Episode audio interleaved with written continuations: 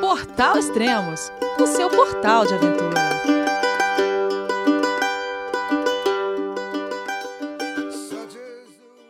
Bom dia, boa tarde, boa noite. Bem-vindo a Extremos, o seu podcast de aventura. Esse é o quarto podcast da temporada 2017 do Everest.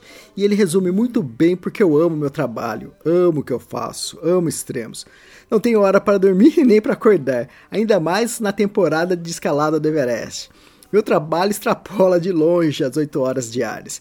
Não tenho nem mais escritório fixo no momento. Agora em qualquer lugar do mundo que tenha um ponto de Wi-Fi. Mas o que mais me dá prazer é levar até vocês histórias reais, histórias, na maioria das vezes, motivacionais, de experiências de vida, e às vezes informações que também não gostaria de dar como tragédias. Mas a vida é uma mistura disso tudo. E se você conseguir viver a sua vida com um tempo dedicado à natureza, tudo será mais gratificante. Não importa se é apenas uma caminhada ou uma grande expedição. Apenas vá e faça o que te deixe feliz. Eu estou muito feliz de trazer para vocês a primeira entrevista da Karina Oliani após o cume da face norte do Everest. Uma notícia em primeira mão e exclusiva. Hoje é dia 23 de maio de 2017. A Karina Oliane chegou ao cume pela face norte do Everest, no Tibete, no dia 21. Desceu para o acampamento base ontem, onde ela está nesse momento dentro da sua barraca dando essa entrevista. Repare que em alguns momentos vocês vão escutar barulho de vento batendo na tenda da sua barraca. Alucinante. Bom, então vamos falar com ela. É cume, Karina! É cume!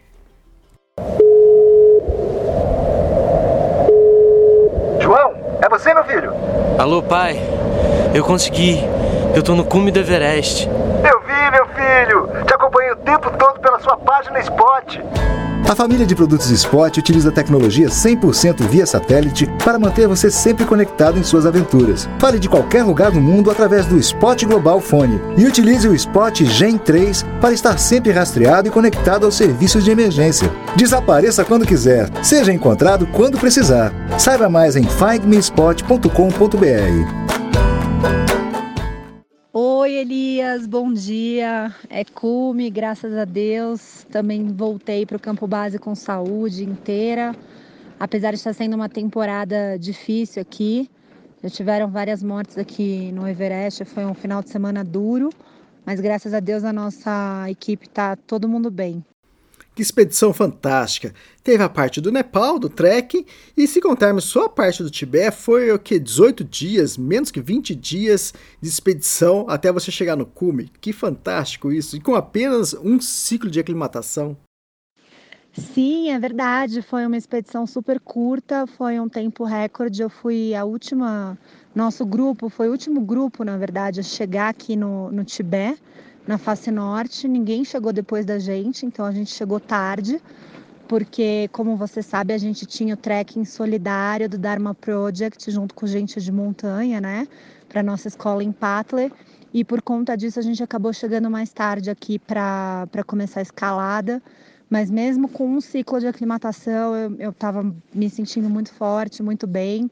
E o Pemba também é um muito forte, um Sherpa incrível e a gente conseguiu ter sucesso com, com pouco tempo de aclimatação.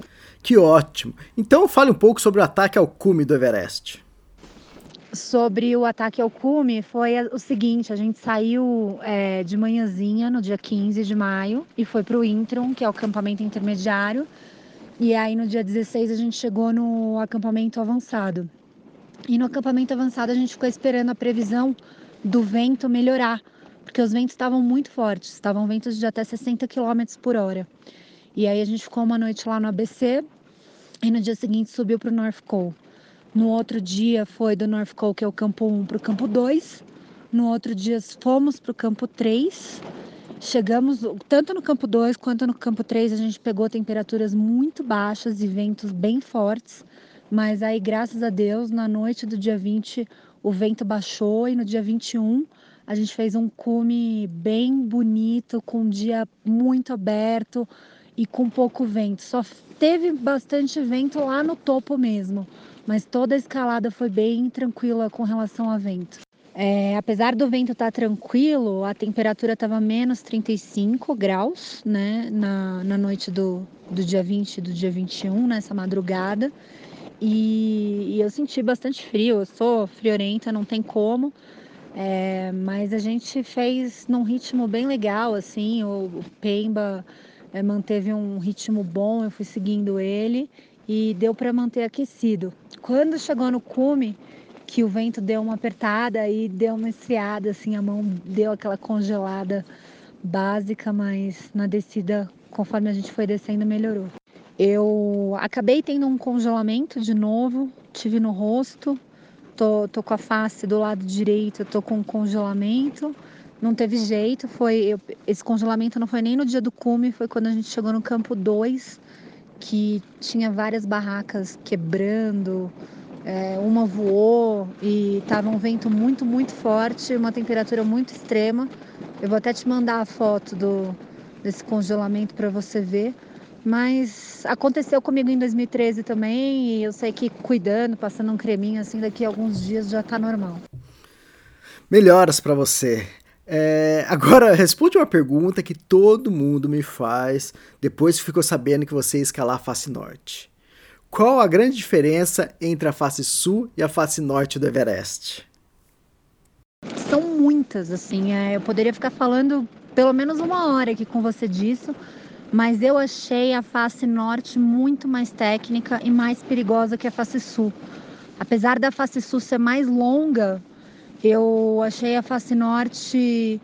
É, a face norte tem que ser escalador em rocha e muito bom e muito técnico, porque senão a chance, o risco de morrer, de acontecer um acidente é gigantesco assim. É, você escala o tempo todo é uma escalada mista, então você está de crampon, pisando em gelo, em neve e em rocha ao mesmo tempo. E tem os três steps, que são três passagens, né? Três, uh, vamos dizer assim, movimentos de escalada, que eles são bem técnicos, sim. Se você considerar que você está carregando um equipamento pesado, você, você não está com a sua mão para segurar na rocha e para conseguir escalar, você tem que estar tá de luva, porque a temperatura é muito baixa e você está de crampon e não está de sapatilha de escalada. Então tudo isso dificulta bastante. Os três steps são difíceis sim. Por um outro lado, a gente ficou sabendo que a parte mais difícil, que era um pouquinho mais técnica na face sul, que é o Hillary Step, agora não tem mais. Então a face sul, realmente o nível técnico dela eu acho mais baixo, mas em compensação é mais longo. O dia de cume é, é são muito mais horas do que a face norte. Uma outra diferença para mim, assim, na face norte, eu vi pelo menos 12 corpos. Durante a noite eu estava escalando, a headlamp batia assim num cadáver, tipo, no meio da montanha, no meio da escalada. E na face sul eu não vi nenhum corpo, então achei a face norte é, assim mais sinistra, vamos dizer, não só mais técnica e mais difícil, como também tem muitos corpos no meio do caminho para te lembrar o perigo que é essa montanha. Bom, já que estou tendo o prazer de conversar com uma colunista do Extremos direto do campo base da face norte do Everest, deixa eu falar com outro colunista do Extremos e que chegou no cume do Everest também. É o Pemba Sherpa. Olá, Pemba, tudo bem? Parabéns pelo seu oitavo cume do Everest, sete vezes pela face sul, no Nepal, e a primeira vez pela face norte, no Tibete. Namastê! Namaste Elias, this is Pemba Sherpa from Nepal, now from Tibet. So we just uh, back yesterday from Summit of Everest. Yes, uh, this is my first time from North, and I've been Summit already seven times. You know, they're already from Nepal side. And I've been climbing with Karina Uliani uh, 2013, and now again, uh, second time from North. It's uh, my first time with the same friends, both sides. So I'm very happy, and our expedition was very nice. Uh, yeah, I like it very much, this expedition. Ah, o Pemba, resumidamente, ele falou que gostou de ter escalado a face norte do Everest pela primeira vez, ainda mais com sua amiga Karina Oliane, falou que foi muito legal. E, Pemba, parabéns pelos projetos sociais que você encabeça aí no, no Nepal e com a ajuda da Karina Oliane, dos projetos sociais que eh, o povo brasileiro também contribui muito. So, second thing is um, I really want to uh, thanks to all friends from Brazil and all the people who helping uh, for my small village, uh, very remote areas. So actually, I'm still working for that school to uh, keeping help for kids uh, to um, uh, change them education and change them life. So because uh, they are very behind, I mean very far from education. So uh, after when I got uh, help from you guys, so um, lots of kids has a good educations and and then they got a good chance to go to school. and they never had that kind of a chance before. So when I started to school, health that school, there was uh, like uh, 16 or 17 kids. I didn't remember exact like that. After that, now um, uh, after three years, so all the friends helped me a lot. So after three years, now we have more than 120 kids. So it's amazing, and so if you guys are not keep helping it's not helping continually. So those kids are cannot go school cannot go study and i cannot do anything for those many kids. So um, continually i need help from everyone and thank you very much for helping uh, us for this school. And uh, the school is uh, i mean education is one of the most important for all the those kids thank you very much for that. And i hope in the future as you guys gonna keep helping us continually i'm expecting that. Thank you very much everyone. O Pemba agradeceu a ajuda de todos os brasileiros que contribuíram para a construção da escola lá em Patley e também os brasileiros que estiveram presentes na, na inauguração. E que isso é muito importante porque vai dar a oportunidade das crianças a estudar e isso pode mudar a vida delas. É, o Pema também falou que vai precisar de mais ajudas para poder manter essa, essa, essa escola e, e também ou é, oferecer essa oportunidade para outras crianças. Então, com certeza, mais para frente, é, nós teremos novos projetos aí, encabeçado pela Karina Oliani, para ajudar as crianças no Nepal. Namastê, Pemba. Karina Liane, durante sua expedição, você viu o Kilian Jornet por aí? Eu vi o Kilian Jornet duas vezes nessa expedição.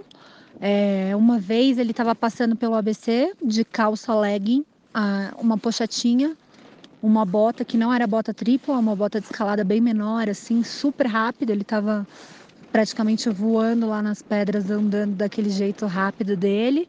E depois, quando ele estava descendo, e eu também estava descendo, ele passou por nós, por mim e pelo Pemba.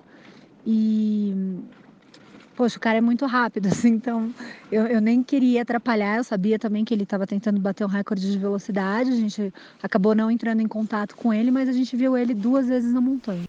Parabéns pelo seu aniversário, que aconteceu aí dia 14 de maio no acampamento base do Everest. E também parabéns por ter se tornado a primeira mulher sul-americana e a 17 mulher no mundo a escalar as duas faces do Everest. Você escalou a face sul no Nepal em 2013 e agora em 2017 escalou a face norte pelo Tibete. O quanto isso é importante para você? Puxa, muito obrigada pelo, pelo, pelos parabéns aí. Mas foi mais um aniversário, né? Fiquei mais velhinha agora com 35 anos. Mais um aniversário no, no Everest. E eu nem sabia, não tinha essa informação. Você que está me dando a informação que eu me tornei a primeira mulher sul-americana e a 17 do mundo a escalar as duas faces do Everest. Então, é, poxa, é um dado muito legal, apesar de não fazer diferença para mim, porque para mim o que importa é estar tá fazendo o que eu amo e a montanha realmente é uma coisa que, que faz parte de mim, assim, me equilibra, me traz alegria, aumenta todas as minhas referências sobre vários aspectos da vida, me ensina pra caramba, então. É, mas é um dado muito legal que sim eu gostei e fiquei feliz de me falado. E o que, que vai ter dessa experiência? Vai ter algum filme, alguma série? O que, que vocês vão produzir? Com certeza, a gente filmou, né? Toda. Filmou e fotografou toda a nossa escalada. Por mais difícil que foi, eu e o Pemba a gente revezou essa função de cinegrafista, fotógrafo. E, e a gente vai querer dividir, compartilhar assim com o pessoal os momentos mais legais. Muito bom, não vejo a hora de ver é, esses vídeos, esses filmes. E eu não sou o único, não, tem muita gente perguntando isso para mim. E quando você volta para o Brasil? Agora a gente está arrumando as coisas, então é, amanhã os IACs vão vir no ABC com todos os equipamentos, as nossas quatro duffels, é, material de escalada, tudo para baixo. E a gente vai sair aqui do campo base no dia 26 Aí, dia 28, a gente tem um voo do Tibete para Katmandu. E provavelmente no dia 31 eu tô voltando para o Brasil. E eu queria agradecer você por mais esse ano incrível, mais essa parceria. Cobertura espetacular, melhor cobertura que existe no mundo, na minha opinião, de, da escalada do Everest.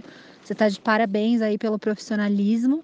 E agradecer todos os leitores e o pessoal do Extremos que mandou boas energias e boas vibrações, pode ter certeza que eu mandei de volta para eles na mesma intensidade, tá bom? Super obrigada, grande beijo.